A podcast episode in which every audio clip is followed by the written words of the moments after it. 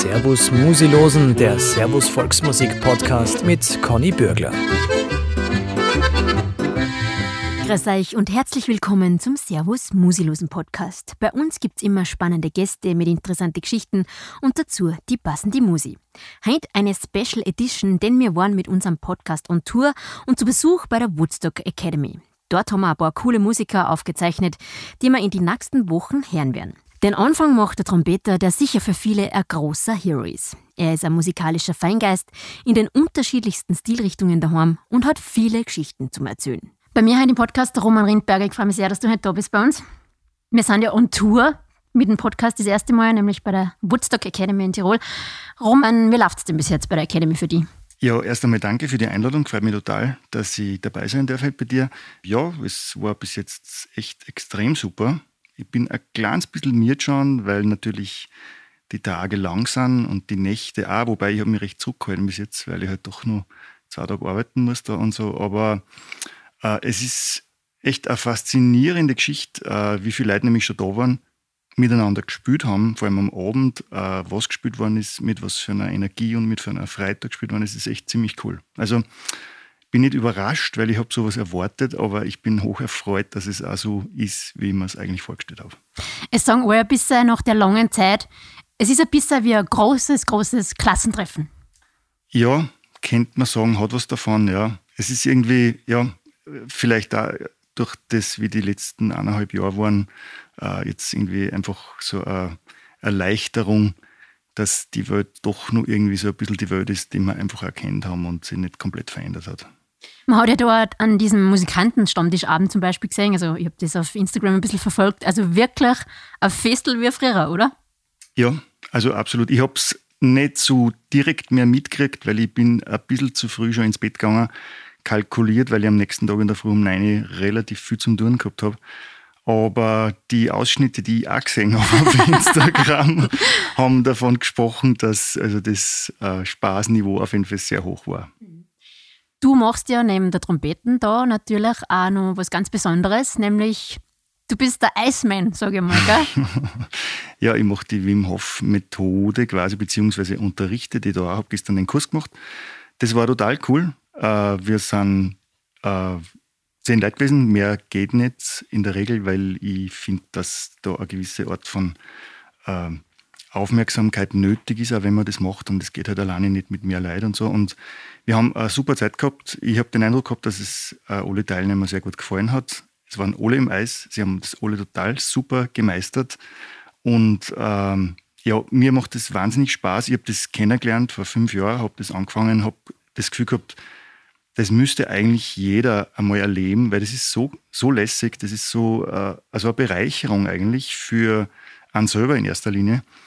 Äh, und das hat sich alles automatisch dann ergeben. Irgendwie habe ich das dann andere Leute erzählt, habe es natürlich selber sehr viel gemacht. Und es ist nach wie vor ungebrochene Nachfrage eben nach Kursen und nach äh, der Gelegenheit, das auch zu lernen, weil ich finde, es gibt zu viele Sachen, die man darüber wissen muss, dass man es richtig macht.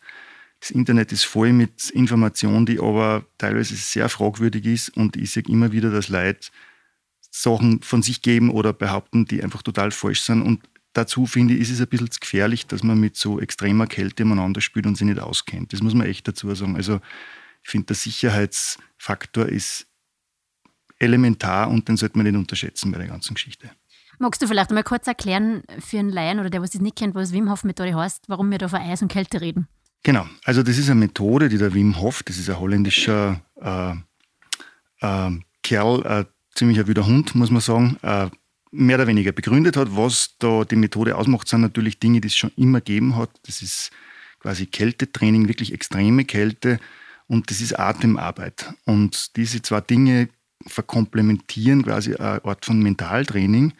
Und über diese zwei Trainings, das Atemtraining und, die, und das Kältetraining, kann man eben lernen, mit Stress anders umzugehen. Also es ist eigentlich ein reines Stresstraining. Logischerweise Kälte ist totaler Stress für den Körper und auch für den Geist. Und auch die Atmung, so wie es da betrieben wird, ist eigentlich totaler Stress. Das muss man lernen, das muss man kennen, das muss man verstehen. Aber durch diesen Stress, den man dem Körper da aussetzt, kann der Körper sozusagen eine der natürlichsten Fähigkeiten, die er eigentlich besitzt und die aber eigentlich total zurückgedrängt worden ist durch unsere Art von Zivilisation, in der wir leben, äh, kann der diese Fähigkeit wieder äh, mehr oder weniger aufbauen oder ausbauen. Das hat ganz viel mit dem Herz-Kreislauf-System äh, zu tun, das hat sehr viel mit, äh, mit dem Nervensystem zu tun und äh, das ist wahnsinnig gesund auf der einen Seite und das ist wahnsinnig lässig, weil man eine ganz andere Stressverarbeitung kriegt. Mhm. Und machen kann das jeder? Im Grunde kann das jeder machen, was allerdings wichtig ist, dass man versteht, wenn man jetzt zum Beispiel ein Herzproblem hat oder so, dass man das vorher sagt, weil dann muss man es natürlich ein bisschen anders machen. Also es ist jetzt nicht so, dass jeder in ein 3 Grad kaltes Wasser einsitzen kann, ohne dass er weiß, wie das geht. Das würde ich nicht machen, aber im Grunde genommen gibt es eigentlich keine Einschränkung. Es gibt ein paar Krankheitsbilder wie das Renault-Syndrom, äh, Renault heißt Entschuldigung, äh, das quasi die Dinge wirklich verkompliziert und wo man wirklich umschauen muss, dass man es dann vielleicht ein bisschen moderater betreibt. Aber im Grunde genommen gibt es nicht wirklich eine Einschränkung. Und du sagst, Atmen ist da zentral. Atmen ist ja bei euch in der Musik zentral, gerade in der Blues-Musik, oder? Absolut. Das ist eigentlich, wenn man so will, die, das Benzin oder der Treibstoff unserer, unserer Tätigkeit.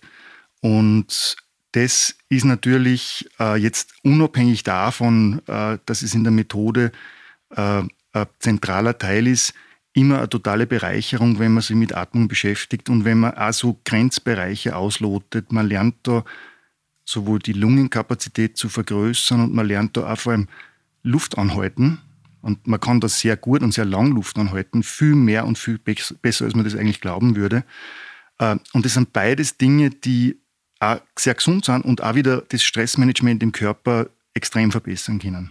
Und danach wahrscheinlich ein extremes Glücksgefühl, wenn man das jetzt geschafft hat. Ja, nicht weil man es geschafft hat, sondern weil der Körper einen eigentlich belohnt durch den kurzen, heftigen Stress, den man einem aussetzt, äh, mit, einem, mit einem quasi inneren Wachstum. Also man setzt ganz viel antientzündliche Proteine frei, man schüttet ganz viel Adrenalin aus, man kriegt ganz viel Serotonin und Dopaminausschüttung.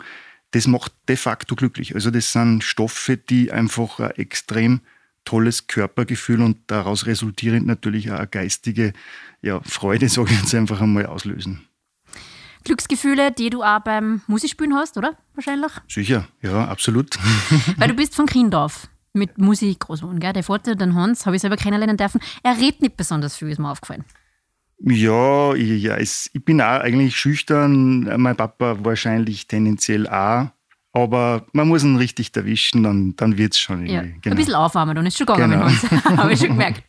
Aber du bist aber noch sehr heimatverbunden. Du lebst eigentlich in Wien, aber dann so in die Sommermonate doch immer wieder mal daheim. Ich bin eigentlich, wenn es irgendwie geht, in Zellermoos, wo meine Eltern her sind, am Irsee. Äh, meine Kinder lieben das auch. Wir sind sehr, sehr gern dort, auch meine Frau und so. Wir haben dort eine kleine Ferienwohnung bei meinen Eltern. Äh, ich liebe das, am See zu spülen. Das geht immer wieder mal, das Wetter muss halt passen irgendwie und, und äh, das ist einfach, das sind so Dinge, die, die haben meine Jugend ausgemacht und ich finde, das muss man einfach weiterführen oder immer wieder mal auffrischen und das ist wirklich ziemlich cool. Also das sind so ja, Momente, die passieren eigentlich auch so ein bisschen im Stillen, das kriegt man nicht so mit irgendwie, aber das ist wirklich für mich äh, ja, elementar, das hat wirklich viel mit Heimat zu tun und ja, halt mit meiner Geschichte irgendwie. Da fährt es dann auch mit dem Boot auf den See aus, gell? Genau. Das legendäre Irseeblasen. Genau. Heißt das? Ja, ja, genau. Ja. Es ist meistens so, dass da irgendwer eigentlich von der Musikkapelle oder so im Grunde organisiert ist. Und was wir machen, wenn ich daheim bin und es wieder passt, ich leiche mir dann einfach auch ein Boot aus und fahre mit meinem Papa aus und wir spielen einfach mit. Wir sind da, ich bin da nie irgendwie eigentlich geplant oder so. Wenn es passt, machen wir einfach mit und es gefallen sich immer alle und es ist eigentlich immer total lässig dann. Total lässig spielt der Roman mit seinem Papa, dem Rindberger Hans und die Irrsebläser.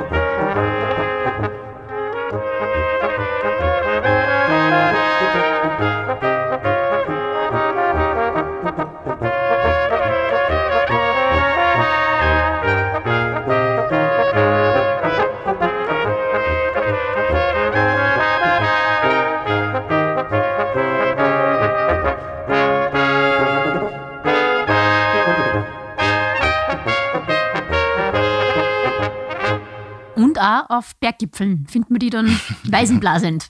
ja, ich war jetzt mit dem Gerhard, mit meinem Kollegen von Notzel, äh, auf der Drachenwand kürzlich. Das war total super. Äh, wir haben einmal das vage irgendwie so angesprochen, irgendwie vor die Ferien, ob wir nicht einmal auf den Berg gingen und, und vielleicht ein bisschen spülen und so. Das haben wir dann gemacht und es war total cool. Äh, wir waren dann auf der Drachenwand oben. Ich war vorher noch nicht auf der Stelle, also wirklich auf dem Gipfel. Und ähm, das war extrem lässig. Wir haben einfach unsere Händeln aufgezahlt und haben oben ein bisschen gespielt und dann sind wir eh wieder runter. Und das ist schon irgendwie äh, mit, der, mit dem Panorama da, eben quasi Voralpenland, wo man halt wirklich die ganzen Seen sieht und aber auch das ganze Gebirge schon sieht, äh, Vormittag, kurz nachdem halt die Sonne aufgegangen ist, das ist schon echt cool. Also. Ja, ich finde gerade, wenn man so am Berg ist und dann das Weißenblasen, also ich kriege da fast immer ganz laut, wenn ich das heransehe. Und das Panorama, wie du gesagt hast, das war so schön, was du da auch gefilmt hast. Mhm. Waren andere Leute da? Es waren ein paar Leute oben, weil es geht ein Klettersteig auf. Da muss ich gestehen, da bin ich ein bisschen zweig dazu. Ich bin nicht so super schwindelfrei. Finde ich immer begeisternd, wer da so marschiert. Das sind eigentlich fast nur Einheimische gewesen, die halt da, ich weiß jetzt nicht mehr, was das für ein Tag war, ich glaube Freitag in der Früh oder was, die da einfach auch aufgegangen in der Früh, wieder runtergegangen und dann halt wahrscheinlich in die Arbeit gingen. Ähm, und wir sind den normalen äh, Berg- oder Wanderweg halt aufgegangen. Geht mal, weiß ich nicht, eh nicht, eineinhalb Stunden knapp nicht einmal. Und, aber es ist eine super Wanderung. Allerdings immer gut ausgerüstet natürlich, man braucht gescheite Schuhe und so. Und mhm. das muss man natürlich schon respektieren. Auch. Es ist ein Berg, also das ja. ist jetzt keine Forststraßen drauf. Wie habt ihr dann reagiert, wie ihr da umgespielt habt? Ja, die haben sich gefreut. Die haben das natürlich, das, mit dem rechnet keiner. Das ist immer lustig, wenn man dann zum Spielen anfängt und alle reißt plötzlich und denken, die haben uns teilweise auch nicht gesehen zuerst. Die, was die, die Wanderer kommen auf, sitzen sie nieder und rosten sie aus und schauen zuerst einmal in die Ferne eigentlich. Und das war schon lustig irgendwie. Mhm. Und du warst dann mit dem Gerhard um, gell? Genau. Das ist Kollege von äh, Nozil. Aber genau. den kennst du schon von früher, oder? Gerhard kenne ich am allerlängsten von den Nozils. Ich habe ja eigentlich zuerst mit den Nozils selber keine wirkliche Verbindung gehabt. Ich habe dann ähm, eigentlich erst relativ spät angefangen. Also ich bin jetzt, glaube ich, 17 Jahre dabei. Die Band gibt es bald einmal 30 jetzt dann. Und der Gerhard war aber, weil er aus dem Nachbarort kommt von mir, äh, schon eigentlich in jungen Jahren äh, ja, äh, eigentlich Kammermusikpartner, wenn man so will. Wir haben ganz viel Quartett gespielt, haben auch viel Wettbewerbe gespielt miteinander. Und den kenne ich wirklich schon lang. Und der hat seinerseits, unsere Väter haben schon miteinander gespielt. Also die kennen sich schon sehr lange. Und äh, ja, das, das ist also eine unausgesprochene Art von Kommunikation beim Musizieren. Das ist halt cool irgendwie. Da macht man nicht, eigentlich nicht viel reden. Das ist eigentlich alles relativ logisch. War für dich das auch schön, dass er da schon bei dieser damals schon halbwegs berühmten Band dabei war, bis du dazugekommen bist? War das für dich ein guter Anker, was du umhalten kannst? Der Gerhard, glaube ich, hat mir sogar vorgeschlagen. Der hat das überhaupt ins Spiel gebracht, dass ich da vielleicht äh, mitmachen könnte. Die haben damals eben einen Trompeter gesucht. Die war eigentlich in Deutschland damals im Orchester und wie gesagt, ich habe Nozil selber erst, glaube ich, einmal oder zweimal da live gehört gehabt. Ich habe das natürlich wahrgenommen, das Phänomen als solches, aber habe in Deutschland gewohnt und ich habe vor ja, wahrscheinlich 25 Jahre selber ein, zwei Mal gespielt. Das war aber damals noch nicht das, was es eben heute ist. Die haben halt dort und da einmal gespielt und hat der mal mitgespielt und hat der mal mitgespielt und da war ich auch immer wieder mal dabei und habe halt ein, zwei so Konzerte auch mitgespielt. Aber das war eben nicht das, was es heute ist, sondern eigentlich das, aus dem sie sich dann irgendwie so richtig erst entwickelt hat. Und wie das dann, der Thomas hat mich dann irgendwann einmal angerufen und hat mich gefragt, ob ich da vielleicht mir das vorstellen könnte. Und es war eben genau der richtige Zeitpunkt. Ich habe damals überlegt, äh, noch mal weiterzuschauen, weg von, von, von Wiesbaden damals. Es war an sich total super. Ich habe wahnsinnig gerne in der Oper gespielt dort und Konzerte gespielt. Das war echt ein super Job eigentlich. Ähm, und der hat mich genau im richtigen Moment erwischt irgendwie. Und dann ist nur dazu gekommen, dass ich eigentlich wahnsinnig gern irgendwann einmal in Wien hätte leben wollen, schon seit langem. Das hat sich aber einfach nie ergeben. Ich habe auch nie in Wien studiert oder so. Und dann habe ich mir so gedacht, ah, das probiere ich jetzt einfach mal aus. Und dann ist dabei geblieben.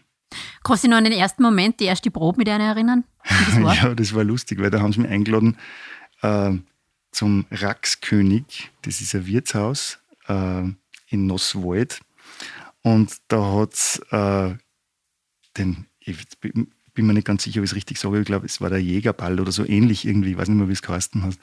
Und wir haben uns damals, äh, die Parole war Dirndlgewand anziehen und spülen. Das war natürlich ein lustiger Einstieg. Es war echt der Gaudi. Wir haben da echt also ordentlich gespielt halt und dann gefeiert und so. Und, und ich habe zuerst natürlich auch nicht gewusst, wie ich dann wieder heimgefahren bin, ob das jetzt wirklich das ist, mit dem ich meine Zukunft verbringen will.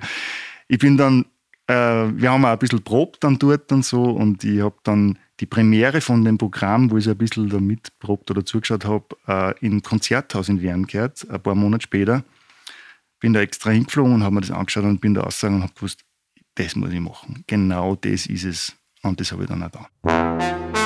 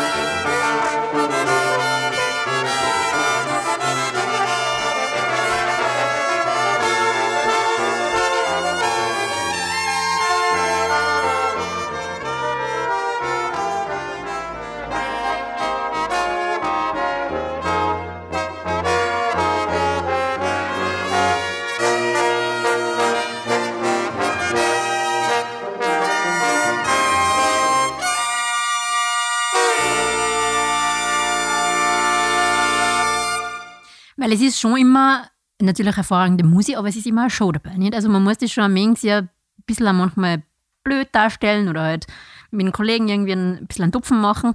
Ähm, kommt man da gleich eine oder denkt man sich einfach, okay, ich muss das jetzt da, weil das ist die Band? Na, müssen funktioniert nicht. Also das, das merkt man, glaube ich, auch. Es, Im Grunde ist es bei uns so, dass jeder irgendwie sein kann, wie er will. Das kann einmal so oder so ausschauen. Es geht eher darum, dass man sich ein bisschen einen Freiraum schafft, äh, Dinge zu tun, die man halt auch vielleicht kann oder die einem entsprechen viel mehr. Und das Lustige bei unserer Band ist eigentlich, man kennt sowas eh nicht konstruieren. Das hat sich halt Nein, einfach so ergeben. Und das ergänzt sich aber so cool. Jeder kann was, was der andere vielleicht nicht kann. In Summe, wenn die Leute das hören, glauben sie aber immer, alle können das alles. Und das ist irgendwie so für mich ein bisschen die, das Patentrezept, warum die Band so gut funktioniert. Und uns geht es in erster Linie natürlich schon ums Spülen. Das ist ja irgendwie so unser, unser, wir definieren uns natürlich extrem über das Spülen und das ist ja das Wichtigste für uns. Was halt lustig ist oder wo halt sehr früh die Entscheidung gefallen ist, eben aus der Volksmusik heraus einfach auswendig zu spülen und das, das eröffnet halt ein völlig neues Universum.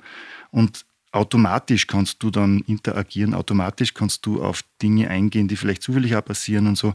Und aus dem heraus hat sich das entwickelt. Jetzt haben wir natürlich extrem ausgecheckte Shows. Wir haben oft einmal einen Choreografen dabei oder eben einen Regisseur auch. Die Dinge ändern sich aber auch. Ich glaube nicht, dass das immer so bleiben wird. Es wird sich auch wieder in eine andere Richtung verändern, so wie wir uns halt auch verändern. Wir sind nicht mehr die, die wir eben vor 15 Jahren wie, oder 17 Jahren, wie ich angefangen habe, dabei äh, damals waren. Und ich glaube, es ist völlig wurscht, in welche Richtung sich das entwickelt, wenn so dieses Spülen und diese Energie, die es eigentlich ausmacht, die die Band hat, solange die am Leben bleibt irgendwie.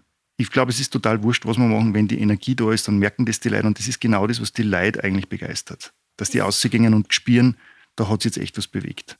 Ich war ja selber in einige Konzerte von euch, gerade zum Schluss erst am A-Sitz oben. Mhm.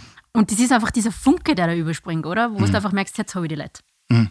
Ja, nein, das ist ja das Faszinierende. Das ist ja das Schöne an dem Job, dass du eigentlich ohne Worte und vor allem überall auf der Welt, und das ist unser großes Glück, dass wir wurscht, wo wir hinkommen, genau das machen können.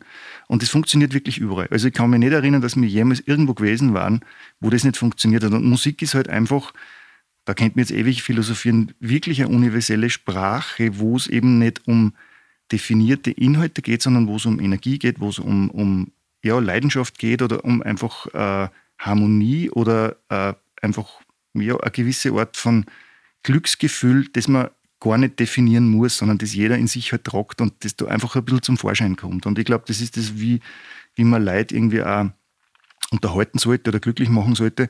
Und es gibt für mich da keine Einschränkung. Das kann zeitgenössisch sein, das kann äh, das kann historisch sein. Es ist eigentlich völlig wurscht, wie man das macht, wenn man das berühren kann. Der Roman hat uns ein Stück mitgebracht, das ihn sehr berührt. Von Franz Schubert, Der Tod und das Mädchen.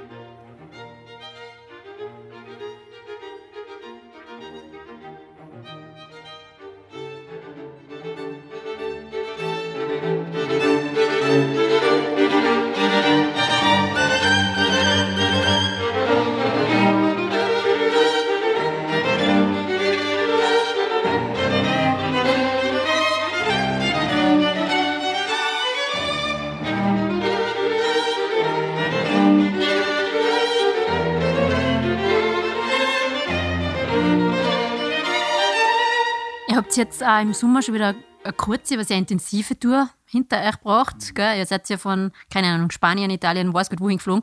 Und äh, das mit Gepäck ist manchmal ein bisschen aufregend, oder wie ist das? Ja, das ist halt, das gehört irgendwie ein bisschen dazu. Es ist natürlich total nervig. Ich habe einmal eine Phase gehabt, wie wir Cirque gespielt haben, unser Zaubershow, da habe ich jetzt so Zauber, ein paar so Zaubertricks gemacht und habe ein paar Sachen im Koffer auch mittragen müssen, die halt immer wieder mal, glaube ich, da irgendwie rausgefischt worden sind. Und in, in diese zwei Jahre, wo wir die Show gespielt haben, ist mein Gepäck im Schnitt im Jahr sicher fünf, sechs, sieben Mal verloren gegangen. Und ich habe mir fünf, sechs, sieben Mal einen neuen Anzug kaufen müssen und Schuhe kaufen müssen, aber irgendwo halt, wo wir halt gerade waren.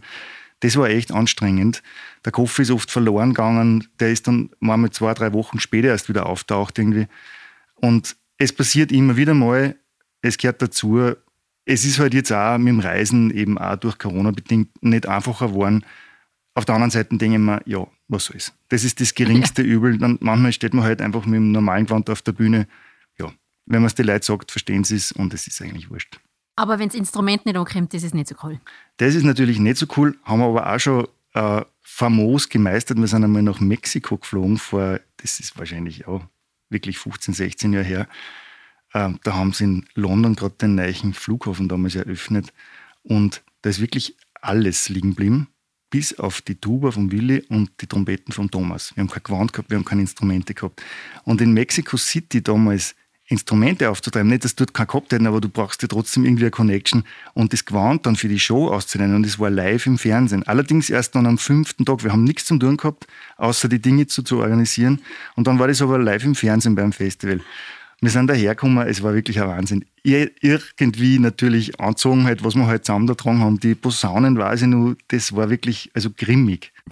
Aber wir haben eine super Show gespielt. Mhm. Es hat wirklich funktioniert. Und wie die Show vorbei war und wie wir ausgegangen sind hinter die Bühne, ist das Zeug da gestanden. Nicht im Ernst. Das war Wahnsinn. Oh ähm, jetzt seid ihr eben weit gereist, Mexiko, Amerika, Japan, überall. Kannst du an ein Konzert erinnern oder an eine Spielstätte oder an eine Gegebenheit, eine Aftershow-Partys sind ja auch famous, wo du sagst, das werde ich nie mehr vergessen, das war so unglaublich. Ja, gibt es einige Sachen. Wir haben in Portugal, in Porto mal gespielt, das war das lauteste Publikum. Die haben, die waren so laut, wie wir auf die Bühne rausgekommen sind, dass ich wirklich einen kurzen Moment mir gedacht habe, die fressen uns jetzt gleich. Da war, das war wirklich, also das war so, das hat schon so einen Funken von, äh, jetzt bin ich mir nicht mehr ganz sicher, was da jetzt gleich passieren wird. Das war das, das war ein Wahnsinn, das Konzert. Das war unglaublich. Die haben auch so eine Freude gehabt dort. Und dann kann ich mich erinnern, wir waren auf einem Festival in, in in, äh, in Finnland, in Lieksa. Bist du deppert? Das ist, was der im Sommer, da ist es nicht finster geworden, irgendwie, da sind Partys gefeiert worden. Also das, das war irgendwie so wie in einem, weiß nicht, ob du Aki Karismäki kennst, den, den Regisseur. Also ja, Finn, ja, ja, ja, Der hat immer so Filme gemacht, weil man echt dachte, wie kann man nur so extrem coole Filme dran? Das ist so abtrat und wütend und so, bis ich zum ersten Mal nach Finnland gekommen bin und gemerkt habe, die sind einfach die so. Sind so. Gibt es noch Sachen, die dich überraschen oder sagst du jetzt nach der langen Zeit, ich habe eigentlich schon alles gesehen? Mm, ja, schwer zum Sagen. Was mich oft überrascht, wenn es doch wieder auf der Bühne so Momente gibt, wo, wo dann so Momente sind, wo du einfach denkst, ja genau, genau deswegen macht man das. Weil wenn man hundertmal im Jahr spielt, natürlich gewohnt man sich auch ein bisschen dran, es kriegt eine Routine und es ist nicht mehr so dieses, ja, das flasht dann natürlich jetzt nicht jeden Tag. Äh, aber es gibt immer wieder diese Momente, wo man wirklich merkt, ah ja genau, stimmt, das ist es eigentlich und das ist das Coole dran irgendwie. Jetzt unterrichtest du ja am Kons in Wien. Mhm, genau. Ähm, deine Kollegen erzählen mir, du bist der Mensch, der, egal, in Chicago, in Tokio, in äh, Kairo umrufen, du kennst überall einen Trompeter. ja, du kennst einfach überall wen. Und du kriegst die dann auch nach Wien. Ja, wir haben das Riesenglück natürlich mit Wien in einer Stadt zu sein, wo halt auch die ganze Welt hinkommt. Das ist wirklich ziemlich cool. Und äh, wie es halt an einer Uni ist, ich bin extrem froh, wenn ich Leute einladen kann, die dann unsere Studenten halt auch mit Dingen, äh, weiß ich nicht, äh, treffen oder, oder äh, besprechen können, die ich nicht bieten kann. Und wurscht, ob das jetzt irgendwelche amerikanische Orchestertrompeter sind, die einfach weltberühmt sind, an die man sonst eigentlich auch nicht rankommt, weil es einfach, äh, ja, weil die das vielleicht auch nicht tun würden oder man das vielleicht auch nicht zahlen kann. Ich habe halt das Glück, dass man oft einfach befreundet sind und dass die dann meistens extrem kulant sind und dann einfach sagen, hey, passt, das machen wir jetzt einfach, weil es einfach lässig ist.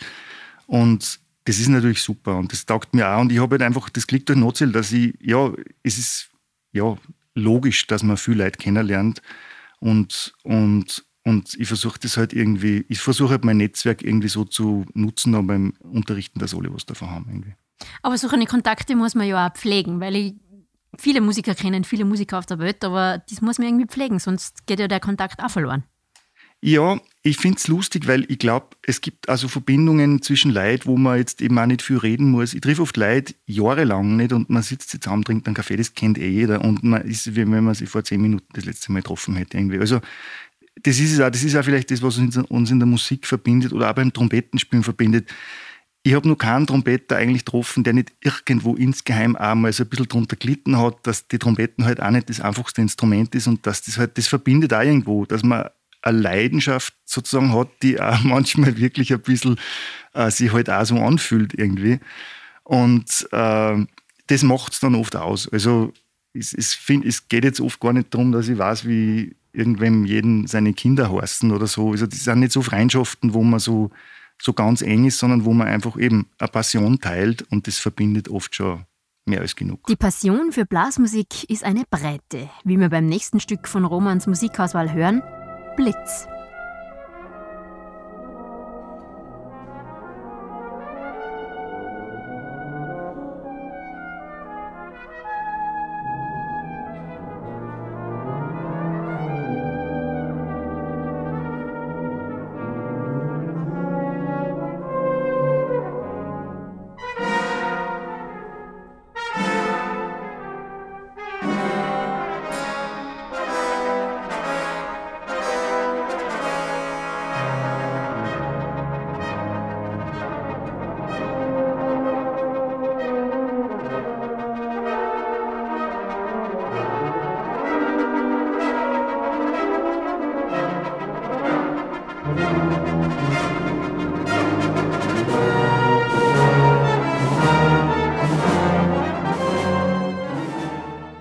Unterrichten am Konst, da hast natürlich Studenten, die das wollen. Merkst du dann auch manchmal, okay, bei dem, der leidet mehr, als dass er es genießt? Ja, das gehört dazu. Ich glaube, als Trompeter muss man eine große Leidensfähigkeit mitbringen, weil es gibt schon Trompeter, die sich einfach recht leicht tun. Die Mehrheit, würde ich mal sagen, äh, muss sich aber schon ziemlich abarbeiten am Instrument. Aber das qualifiziert die Leute dann auch wieder, weil äh, der Job ist jetzt nicht so leicht, dass man einfach sozusagen da durchmarschiert, sondern man muss schon mit einer gewissen Art von, äh, ja, ich sage jetzt einmal nicht Härte, aber, aber mh, mm, Leidensfähigkeit da auch eingehen, dass man das wirklich auch machen will sonst macht es keinen Sinn, muss ich ganz ehrlich sagen, weil es ist, äh, die Jobsituation ist jetzt auch nicht mehr so rosig, die war nie besonders rosig und wird es auch wahrscheinlich in Zukunft nicht werden. Aber ich bin überzeugt davon, wenn wer das wirklich gern macht und wenn wer so, äh, so ein bisschen Erfüllung drin findet, äh, dann, dann ist das super. Es ist im Grunde wie beim Sport. Es gibt so viele Sportarten, wo man sich von außen betrachtet, denkt, wie kann man nur? Aber wenn man es tut oder wenn man das einmal gemacht hat, ich habe das beim Boxen gehabt, ich habe eine Zeit lang Boxen und ich früher mal gedacht, kann man nur, aber wenn du das einmal, wenn du das von ihnen einmal kennenlernst, das ist total faszinierend. Das versteht man aber nur, wenn man es da hat. Mhm. Du hast ja, glaube ich, jetzt schon so einen Rising Star unter deine Fittiche. Wer ist mhm. das? Die Selina ist das, genau. Mhm. Wie ist das dann zu sehen, äh, wenn wo du wirklich merkst, okay, da ist das Talent da, da ist der Wün da und ich habe das quasi mitgestaltet? Ja, das ist natürlich cool. Ich habe mich total gefreut, dass die, oder ich freue mich nach wie vor, dass die Selina so erfolgreich ist. Äh, ich habe sie, wie ich sie kennengelernt habe, einfach gesehen, was da für ein unheimliches Potenzial drinnen ist. Und ich habe halt einfach nur versucht, meinen Teil dazu beizutragen. Da haben andere Leute sicher genauso einen Teil dazu beitragen und, und sie wird da ihren Weg quasi dann selber gestalten und weitergehen und, und dafür sorgen, dass das quasi einfach weiter wächst. Ich habe sie halt einfach, oder ich begleite sie im Grunde immer noch, sie studiert immer noch bei mir. Aber es ist ja klar, dass man Leute dann auch so ein bisschen irgendwie in ihre Freiheit entlassen muss, wenn es dann auch passt, weil äh, man wird vielleicht auch nicht mehr so braucht und das passt da auch. Also, ich muss da nur was dazu sagen. Ja, das heißt, da die Muck jetzt mittlerweile nicht mehr kann's, dass ich, genau, dass ich nicht äh, eine irgendwie auf die Finger kriege von Gut. meinen Vorgesetzten. Ja. Aber es ist nicht so tragisch. Aber es kennt sich jeder aus. Jeder kennt sich aus, das ist das Wichtigste. Genau. Gut. Das Instrument ist ja für Trompeter einmal erstens ein Heiligtum, aber zweitens baut sich auch jeder Trompeter irgendwann einmal selber seine Trompeten? Ja und nein. Also ich habe mir jetzt gerade einen gebaut, das hast du vielleicht mitgekriegt, das ist aber eine Naturtrompeten, also quasi eine historische mhm. äh, Version, auch nicht ganz korrekt, weil so wie ich sie gebaut habe, sind es zwar gebaut worden, aber die jetzigen haben eben so Löcher, wo man so, also Grifflöcher, wo man greifen kann, das hat es ursprünglich nicht gegeben. Und für mich war das eine extrem coole Erfahrung, mhm. äh, weil ich nicht mir gedacht hätte, dass das auch so leicht geht ich habe mir gedacht, das ist wahrscheinlich, äh, ja, jetzt nicht, dass es eine gewisse Kunst ist, so ein Instrument zu bauen, aber äh, es ist wirklich nur ein, ein bisschen ein Blech und dann brauchst du einen Hammer und, und eine Zange und, und eine Feier natürlich zum Löten. Ähm, und das hat mich total begeistert, wie simpel das ist auf der einen Seite und wie gut das aber dann trotzdem funktioniert. Mhm. Und ich glaube, das sollte auch jeder Trompeter mal machen, meiner Meinung nach, weil das, ist, das verbindet einen nochmal ganz anders mit der Materie, wenn man das einmal selber erschaffen hat, wenn man da draufdroschen hat auf das Blech und wenn man gespürt hat, was da für, auch wieder, was da für Energie einnehmen muss, dass das zu dem wird, was es dann sein sollte irgendwie. Und das ist auch mein großes Credo, gescheite Instrumente zu kaufen irgendwie und zu schauen, dass man mit Dingen spielt, die wirklich äh, wertig sind, weil die Globalisierung beschert uns billigst Preise und natürlich dementsprechend auch billigste Instrumente. Und natürlich ist es cool, wenn ich jetzt einmal nicht viel Geld ausgeben muss, um was so zu haben. Aber meistens, ja, wie es halt bei Dingen ist, die nicht wirklich genug kosten, reizt an dann vielleicht doch irgendwann zu früh wieder mal, dass man sich nicht was Gescheites gekauft hat irgendwie. Ich habe irgendwo gelesen oder in einem Interview von dir gehört, ähm, auch deine Schagal-Trompeten, an der habe ich vier Jahre gearbeitet. Was arbeitet man vier Jahre lang dran? Das ist ein ganz langer Prozess, weil äh, im Grunde kannst du mit jeder Trompeten spielen. Das ist nicht das Problem. Aber es gibt halt so Dinge, wo ich mir denke, was zeichnet der Trompeten für mich persönlich jetzt aus? Was muss die Kinder oder was muss die im Speziellen quasi verstärken, wenn man es nimmt, weil der Trompeten ist ja nur ein Verstärker. Den Ton mache ich ja mit meinem Körper quasi und die Trompeten machten eigentlich nur lauter. Äh, aber was muss die jetzt in meinem Fall mit meinem Jobprofil kennen, damit die wirklich dann auch passt? Das ist wie blöder Vergleich jetzt, äh, keine Ahnung, wie mit einem Auto. Du fährst jetzt auch nicht mit einem Familienauto auf einer Rennstrecke umeinander. Natürlich kannst du, aber es bringt es wahrscheinlich nicht. Und mit einem Rennauto wirst du jetzt auch nicht der Gebirgsstraßen auffahren. Also jedes Instrument hat auch eine gewisse Art von Profil, für was man es halt benutzen will. Mein Trompeten ist zwar so gemacht, dass man es für alles und überall verwenden kann, weil das ja auch ein bisschen das ist, was wir mit Notzel machen. Wir spielen ja tausende Stile, wir spielen ja alle möglichen Arten von Musik. Aber ich wollte halt was haben, was mir einfach extrem taugt und wo ich mir sicher bin, dass ich dann nicht umeinander suche nach was Besseren. Weil das ist ja bei Instrumenten und bei Mundstücken nur viel Ärger, wenn man sich nicht wohlfühlt, dass man glaubt, dass da die Lösung drin liegt. Bis zu einem gewissen Grad ja, aber na, das muss jetzt natürlich auch nicht übertreiben. Und das hat deswegen vier Jahre lang gedauert, weil ich einfach das Gefühl gehabt habe, ich will wirklich das, was ich mir vorstelle und nicht nur irgendwas, damit es fertig wird. Und das ist komplex, die Firma Schagal. Äh, ich liebe sie, weil die haben sie auf die Reise einlassen. Das ist nämlich auch nicht normal, weil das kostet einen Haufen Geld, so lang, so lang herumzuprobieren und immer wieder was Neues zu machen und immer wieder alles über den Haufen zu hauen. Aber die haben das gemacht mit mir und das find, hat sich extrem gelohnt. Irgendwie. Also ich bin nach wie vor, jetzt, ich habe jetzt, weiß ich nicht, sicher acht, neun Jahre oder was, seit wir es gebaut haben, final, äh, total glücklich damit. Ich würde es nicht austauschen. Hat es nicht irgendwann einmal den Buch gegeben, wo die Schagals gesagt haben, alter Roman, jetzt entscheid dir mal. Nein, eigentlich nicht. Nein, es war einfach klar, äh, dass das Hand und Fuß haben muss. Und das hat jetzt auch. Musikalisch geprägt in seiner Kindheit hat den Roman natürlich auch Ernst Mosch. Da hören wir jetzt im schönen Prag.